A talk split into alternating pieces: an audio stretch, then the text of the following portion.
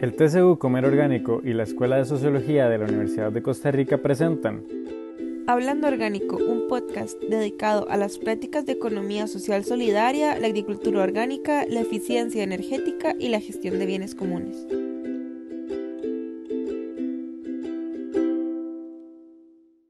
Hola, hola, hola. Bienvenidos y bienvenidas a este episodio de Hablando Orgánico.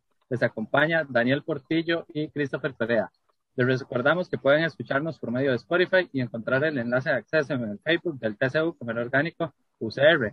En el programa de hoy hablaremos sobre la importancia de atender los conflictos en organizaciones pequeñas. El día de hoy contamos con la participación de la máster Vanessa Villalobos, profesora e investigadora de la Escuela de Economía Agrícola, quien se especializa en la evaluación de programas y proyectos de desarrollo y estadística. Además, es coordinadora del TC 488 sobre iniciativas comunitarias para el desarrollo rural. De la misma forma, contamos también con la participación del máster Luis Ricardo Solís, también profesor e investigador de la Escuela de Economía Agrícola y Agronegocios, quien cuentan con una maestría en gerencia agroempresarial. Entre sus investigaciones destacan la de liderazgo para la innovación y emprendimiento en agronegocios. Sean bienvenidos a este episodio de, Hablando Orgánico. Muchas gracias, Daniel. Muchas gracias, Christopher, por la invitación saludos, igualmente. Un gusto estar acá con ustedes. Muchas gracias, gracias a ustedes por aceptar nuestra invitación. Este, bueno, como primera pregunta, este, nos interesaría saber desde su experiencia, ¿por qué es importante tener una adecuada atención de los conflictos en una organización? Bueno, en realidad, para mí una, una organización es, es un ente jurídico, ¿verdad? Con toda eh, con todos sus derechos. Eh, no es una persona física, pero este, constituye desde el punto de vista legal eh, una persona jurídica, como dice este, la ley, y este, se ve expuesta a cambios, ¿verdad? A, cambios, este, al encuentro de, de las expectativas de, de, las personas que la integran, ¿verdad? Y que el hecho de, buscar como, grupo, ¿verdad? Eh, ese encuentro de expectativas como para maximizar el bien común hace que, sea este, pues totalmente pertinente eh, el contar, ¿verdad? Con, con mecanismos o con procedimientos, ¿verdad? Para ver cómo nos ponemos de acuerdo, ¿verdad? Cómo, cómo logramos esos acuerdos, ese, ese converger eh, para poder este, estar activos, ¿verdad? Regularmente. El profesor Luis Ricardo, no sé si quiere agregar algo más. Sí, eh, vamos a ver, yo creo que una pequeña organización, al igual que una empresa de cualquier escala de nivel, es una organización humana y una organización social y por tanto como seres humanos que conforman ese tipo de organizaciones, en medio de la heterogeneidad de pensamientos, de formas de ser y de personalidades, eh, indudablemente el conflicto será eh, tarde o temprano una, una, situación que se va a presentar y por lo tanto, pues que tengamos eh, un adecuado manejo de los conflictos es una labor importante que toda empresa debe considerar. Perfecto, perfecto. Muchas gracias. Ok, tenemos una duda también.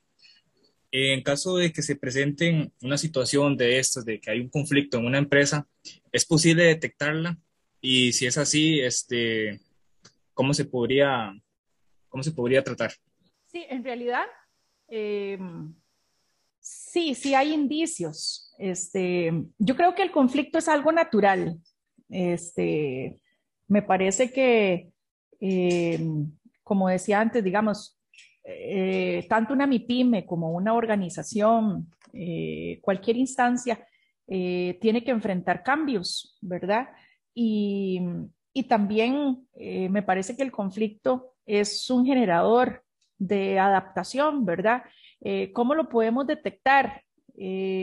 a veces por el asunto de inconformidades, ¿verdad?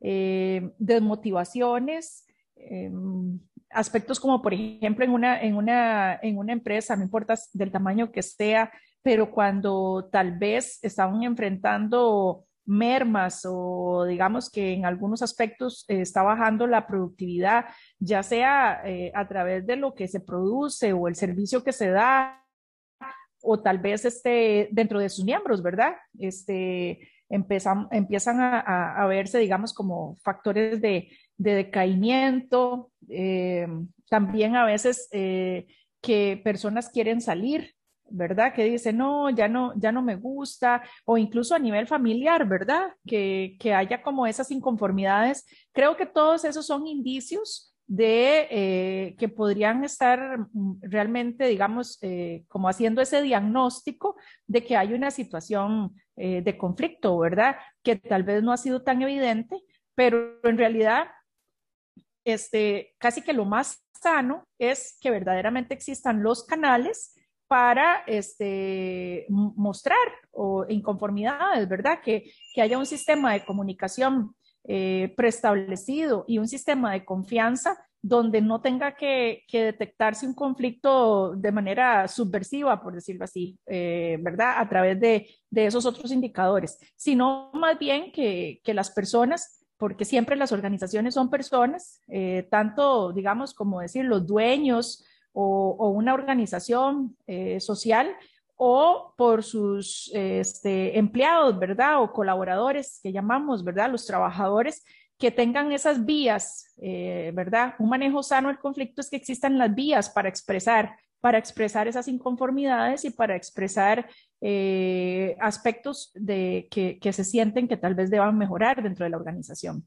Sí, totalmente de acuerdo con la profesora Vanessa. Yo creo que, vamos a ver, independientemente de que sea una pyme, de que sea una pequeña, una mediana una gran empresa o una organización de carácter asociativa, es muy importante que alguna persona que tenga un grado de, liderazgo o de alta responsabilidad pueda ir desarrollando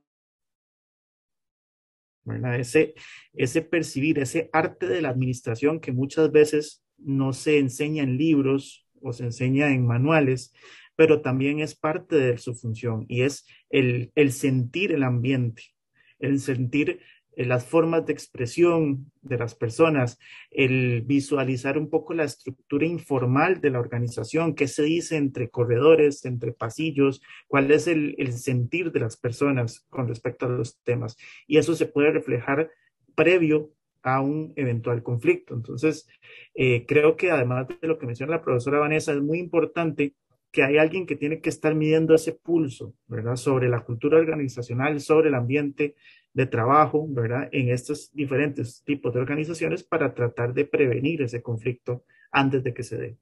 Perfecto. Quedó súper, súper claro. Muchísimas gracias a ambos. Ahora, para, para continuar, este, nos gustaría saber si hay alguna diferencia entre tratar conflictos en una organización o empresa pequeña a una de, de, mayor tamaño? Bueno, yo creo que en realidad tal vez em, las diferencias van más, más que todo por un tema de la estructura de la organización y de su grado de formalidad. ¿verdad? El hecho de que, como mencionaba la profesora Vanessa, tal vez en una empresa mediana o grande, eh, ya, ya haya bastante experiencia previa en el manejo de conflictos, hayan esos canales de comunicación, ¿verdad? Esos, esos entes mediadores para poder llegar a un punto medio y que ya esté estructurado y formalizado. Entonces yo creo que eventualmente esa es tal vez una de las principales diferencias que podríamos encontrar. En una pequeña organización tal vez haya ese grado de inexperiencia y de falta de formalidad de esas vías de comunicación y de, y de llegar a puntos medios o de llegar a esos acuerdos necesarios. Eh, desde el punto de vista humano, yo creo que, como lo decía Vanessa, pues el conflicto se va a dar independientemente de que sea una pequeña, una mediana o una gran empresa. Sí, yo, yo iba a aportar en, en, ese ámbito de que yo, pensaría que no necesariamente tenga que ver con el tamaño de, de la empresa, sino más bien con la historia de la empresa, porque eh, como que no, no necesariamente el tema de eh, prever el conflicto como, como un aspecto natural dentro de la organización y por lo tanto tener establecidas pues eh, algunas formas. Por decir, voy a hablar de, de, una experiencia personal cuando yo recién empezaba a laborar a, laborar. Este, primero tuve, mi primer trabajo fue en, en un banco muy grande, eh, el antiguo Crédito Agrícola de Cartago y, el, y en su oficina central en San José, que incluso era más grande que la de Cartago. Esa, era una, una, una empresa o una organización grande, ¿verdad? Sin embargo, no había eh, específicamente, por decir, en el Departamento de Recursos Humanos o en el sector administrativo, algo que tuviera que ver con el asunto de, de manejo de conflictos. Este, por lo menos yo no llegué a enterarme eh, en los ocho meses que trabajé ahí al respecto, y si se daban, ¿verdad? Eh, después, inmediato a ese trabajo, yo entré a trabajar a una empresa familiar y dentro de esa empresa familiar había de forma regular todos los lunes, el personal éramos siete personas. Este, era una empresa que uno podría decir, era una pyme.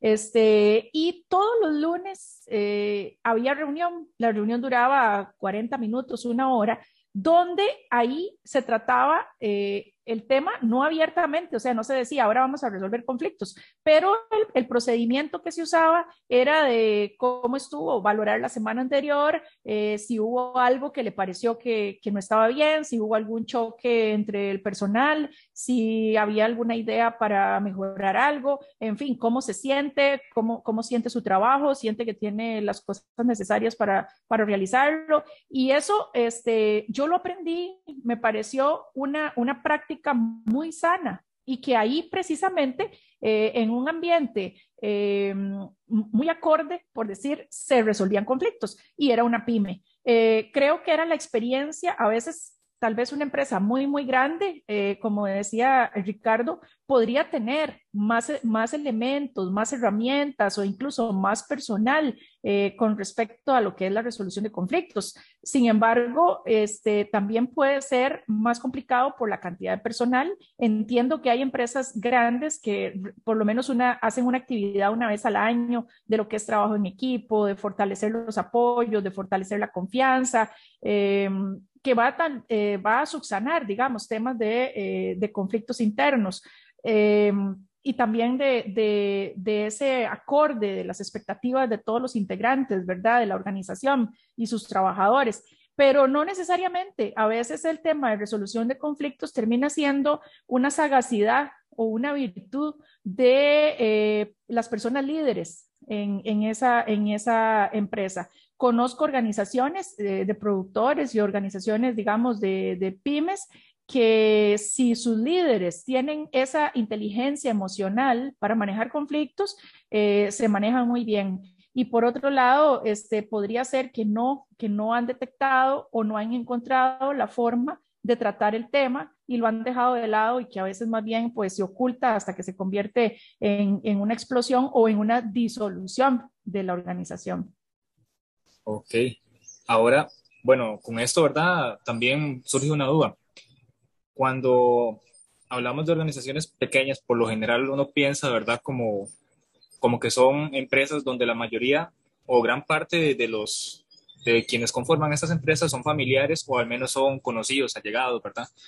Y esto ya puede tal vez marcar un poco mm, una pauta diferente. Entonces, ¿cómo podría manejarse este, este tipo de conflictos? Porque, ¿verdad? Cuando son amigos o familiares hay una tal vez una relación de confianza o, algo más, ¿verdad?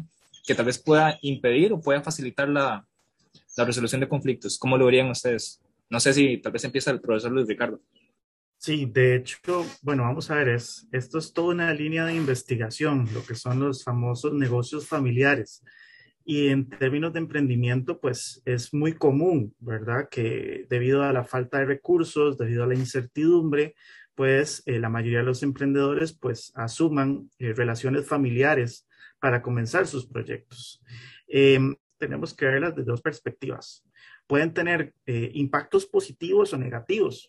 Tal vez de forma muy resumida les cuento de una investigación que hace poco leí donde más familiares y específicamente la relación de pareja, una relación sentimental donde esa pareja estuviera involucrada en el negocio de un emprendimiento, pues tenía mayores probabilidades de mejorar un desempeño en términos económicos con respecto a otros tipos de, de negocios o de emprendimientos con otros tipos de relaciones. Entonces, eh, así como puede traer beneficios, pues también trae condicionantes y aspectos que representan todo un desafío. Eh, a nivel de familia, es, es muy complicado porque evidentemente hay relaciones de jerarquía, hay situaciones que están fuera del negocio y que se traen a la vivencia de la pyme.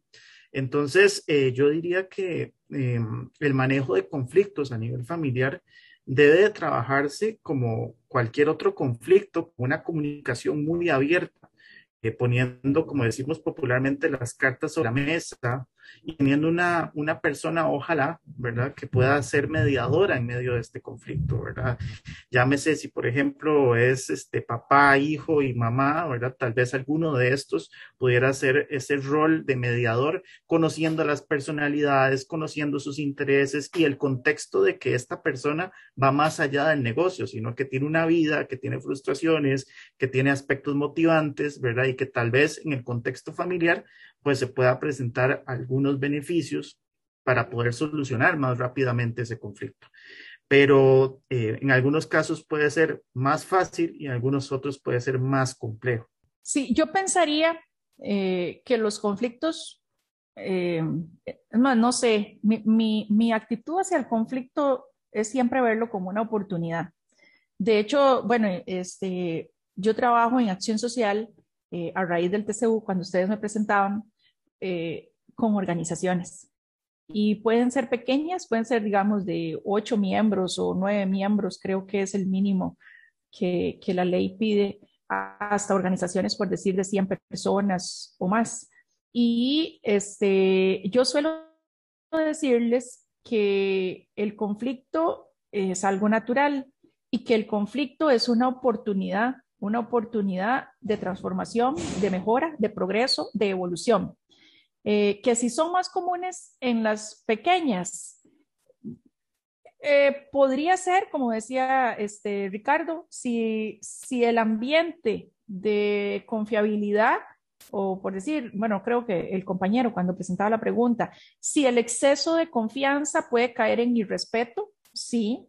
Si es que estas organizaciones pequeñas son familiares y no, no se ven eh, vamos a ver, eh, yo tengo una empresa con mi esposo y creo que, hay que guardar cierta objetividad más allá de las relaciones sentimentales, pero qué difícil, ¿verdad? Qué difícil, eh, como decía Gerardo, perdón, Ricardo, el, el no combinar tal vez jerarquías dentro del hogar, por ejemplo, padres e hijos, ¿verdad? O esposas hacia esposos, que, también a veces es común, o al revés, que aunque no parece tan común, también se da. Este, a nivel de la organización, yo suelo decirles, eh, porque estas organizaciones pues son de vecinos, ¿verdad? Eh, y a veces les comento, bueno, eh, no debemos combinar, no debemos combinar dentro de los, el manejo o la organización de la, de la empresa o de la organización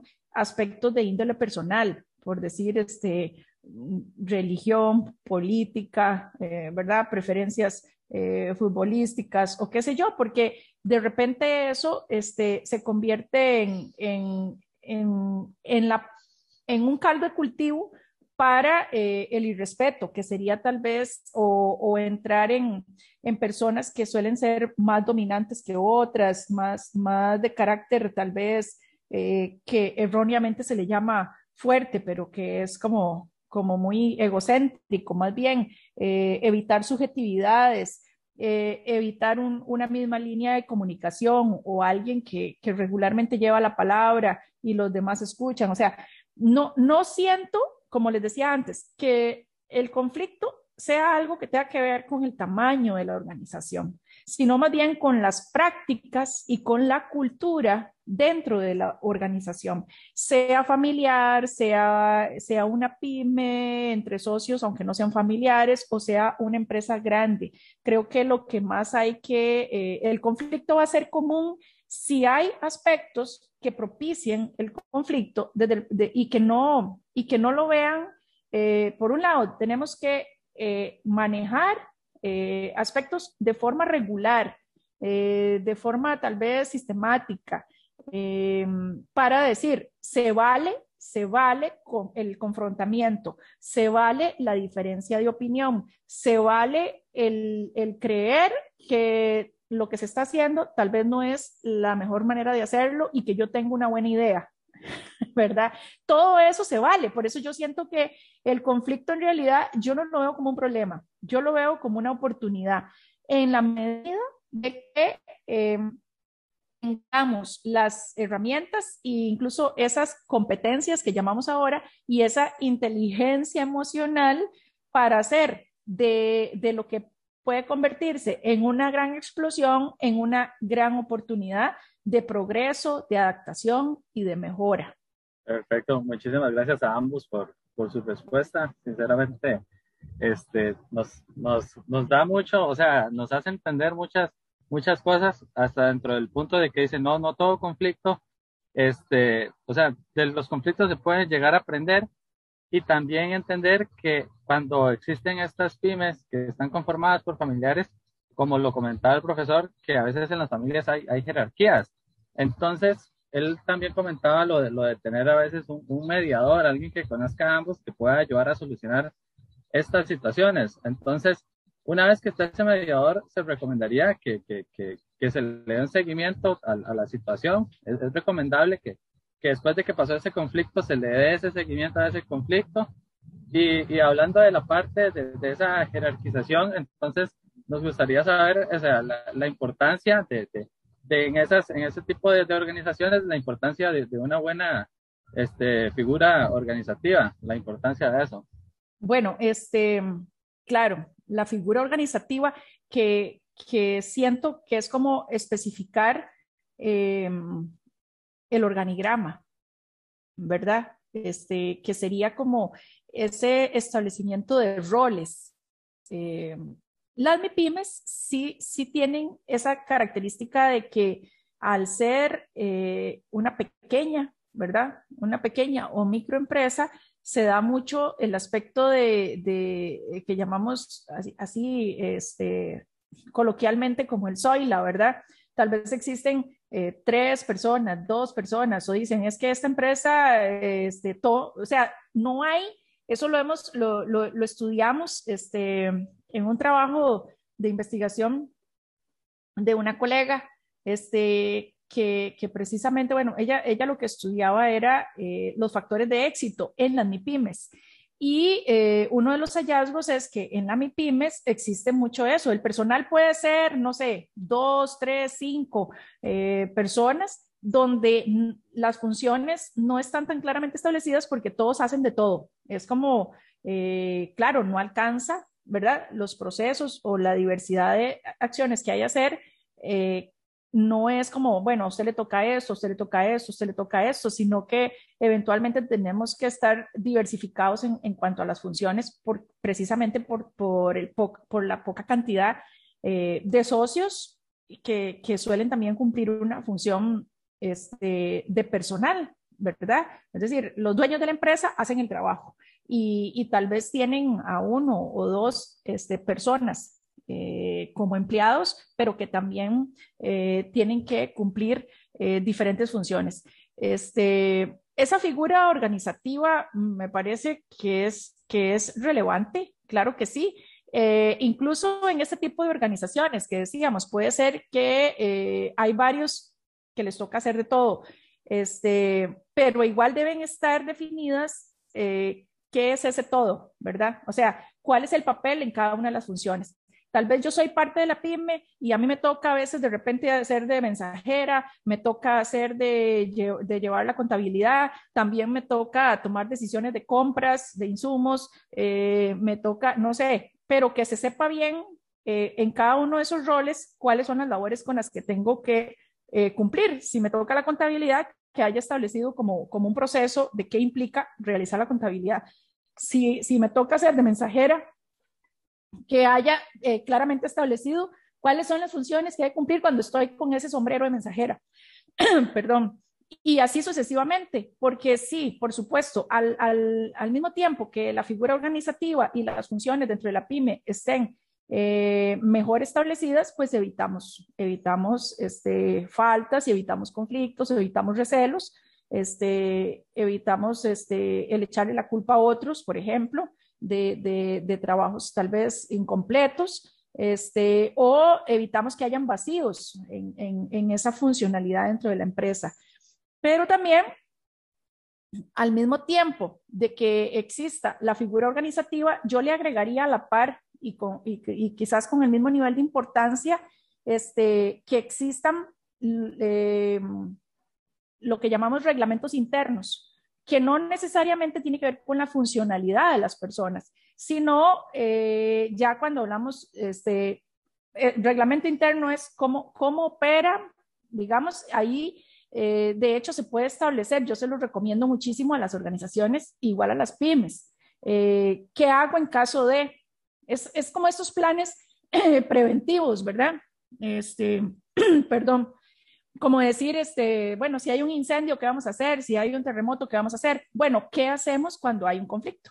Eh, cuando hay algo en lo que no nos estamos poniendo de acuerdo, ¿cuál pueden ser eh, esos, esos procedimientos o cómo eh, se resolverían? Incluso, por ejemplo, el decir que, que alguien va a mediar, este, se puede establecer que cómo van a ser esos, esos procesos de mediación, sin que sea algo sumamente formal, pero es establecer, por ejemplo, personas de confianza para todos, para que cuando el conflicto surja, decir, bueno, yo creo que vamos a ocupar el mediador, pero que se haya establecido previamente quién puede ser esa persona mediadora y no cuando el conflicto ya se generó, porque hasta eso puede hacer más grande el conflicto, ¿verdad? ¿A quién vamos a llamar como mediador? Y, y, es bueno como resolverlo, no cuando ya el conflicto está, sino que haya como, como como algún nivel de prevención en cómo vamos a trabajar eh, el asunto cuando, cuando haya eh, una confrontación entre, entre los socios o los empleados, ¿verdad?, de, de la pyme.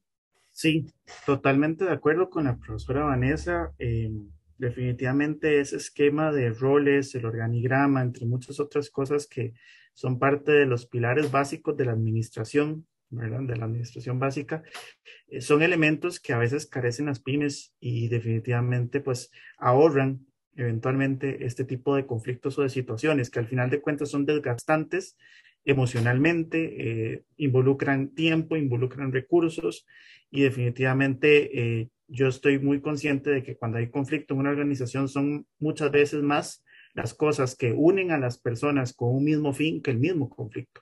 Entonces, yo más bien veo que ese conflicto hay que tratar de pasarlo, ¿verdad? Lo más pronto posible, eh, haciendo alusión a ese fin que es más grande que la situación que se está viviendo.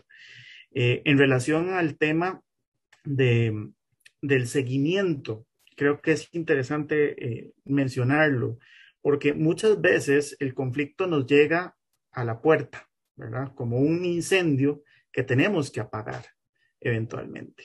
Y en medio de esa gestión para salir de, este, de esta situación o de este conflicto, se ve esa gestión como, un, como una medida correctiva.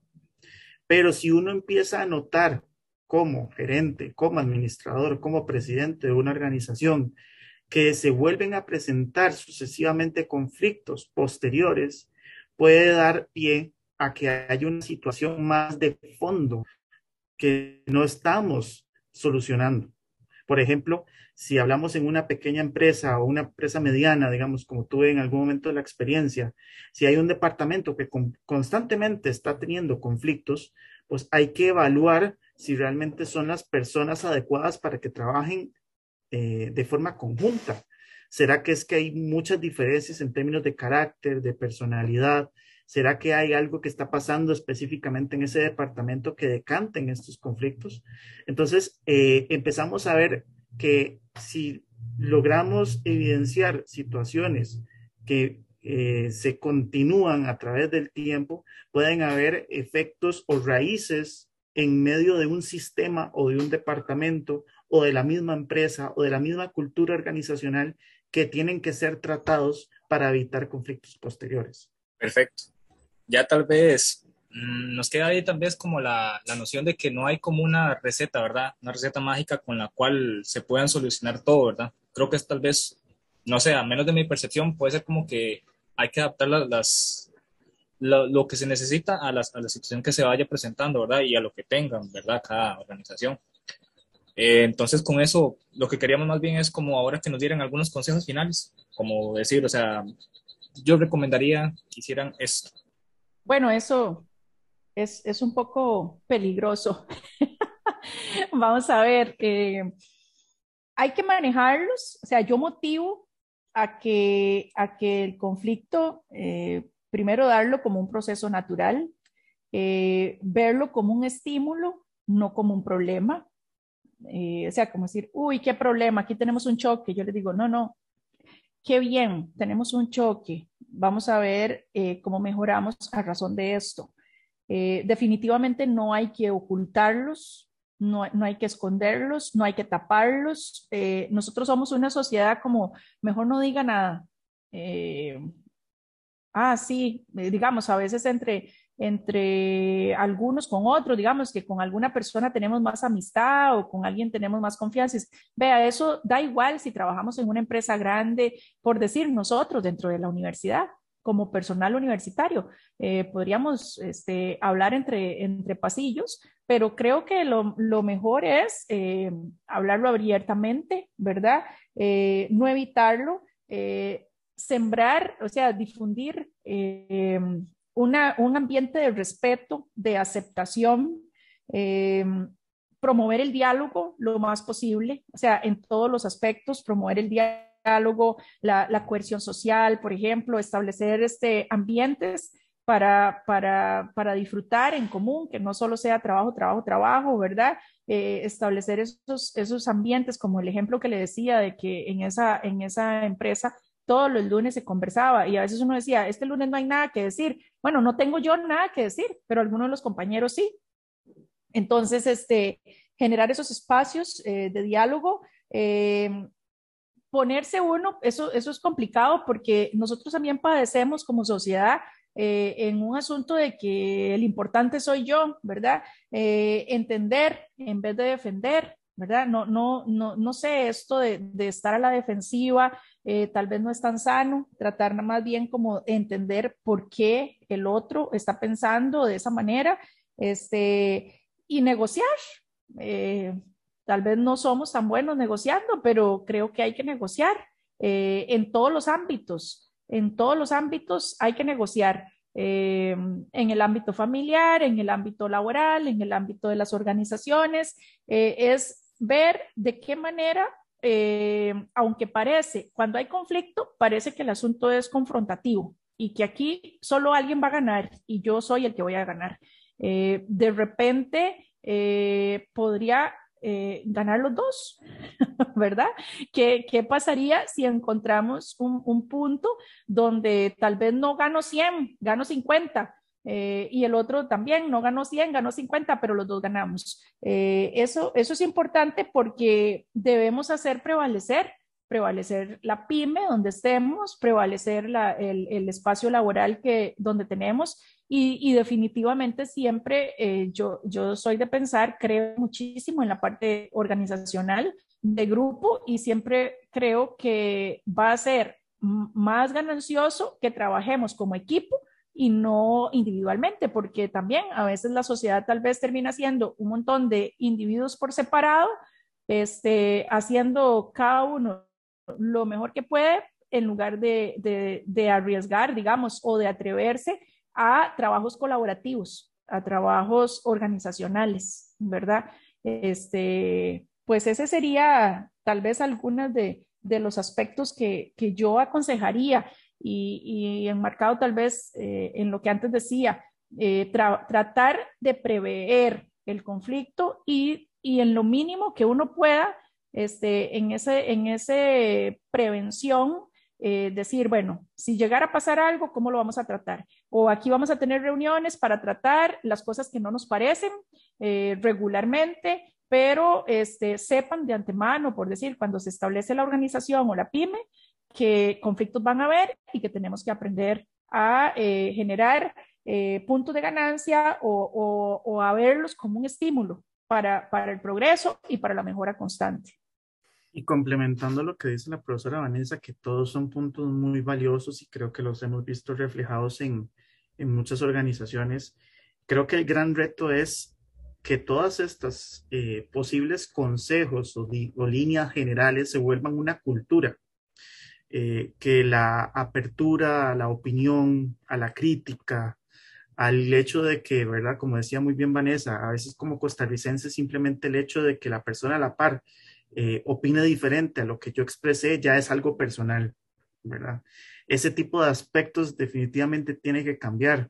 O por ejemplo, que también se da mucho a nivel país, eh, que no expresemos nuestras opiniones para no generar un conflicto. Eh, de alguna forma, más bien eso tenemos que revertirlo a nivel cultural y también a la, en la cultura organizacional de la organización.